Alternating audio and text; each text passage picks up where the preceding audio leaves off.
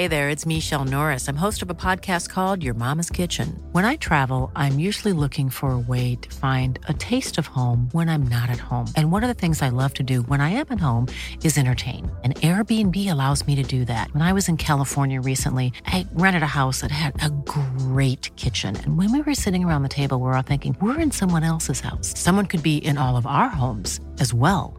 If you have a home, but you're not always at home, you have an Airbnb. Your home might be worth more than you think. Find out how much at airbnb.com/slash host.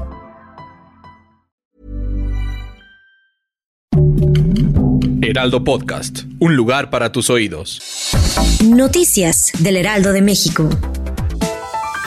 Este miércoles fue encontrado el cuerpo sin vida de una mujer dentro de bolsas de plástico en el kilómetro 40 de la autopista México-Cuernavaca. Al lugar llegaron elementos de la Guardia Nacional y de la Secretaría de Seguridad Ciudadana de la Ciudad de México. Las primeras versiones refieren que podría tratarse de Mónica Ciclali Díaz Recendis, una maestra de inglés que desapareció el pasado 3 de noviembre en la colonia San Juan Alcahuacán, en el municipio de Catepec, Estado de México.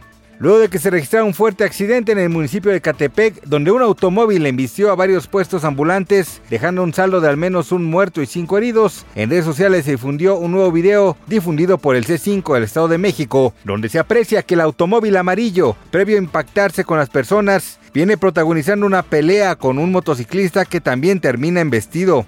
El presidente de Estados Unidos, Joe Biden, confirmó que participará en la contienda electoral del 2024. El mandatario enfatizó que hará todo lo posible para garantizar que Donald Trump no regrese a la Casa Blanca. Los comentarios del demócrata se dan luego de las elecciones intermedias del país, las cuales tuvieron lugar el pasado martes 8 de noviembre, en las cuales se pusieron en juego 435 escaños en la Cámara de Representantes, 35 lugares del Senado y 36 cargos como gobernadores.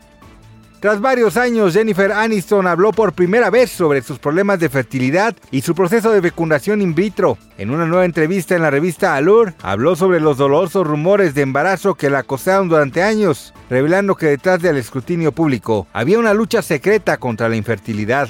Gracias por escucharnos, les informó José Alberto García. Noticias del Heraldo de México.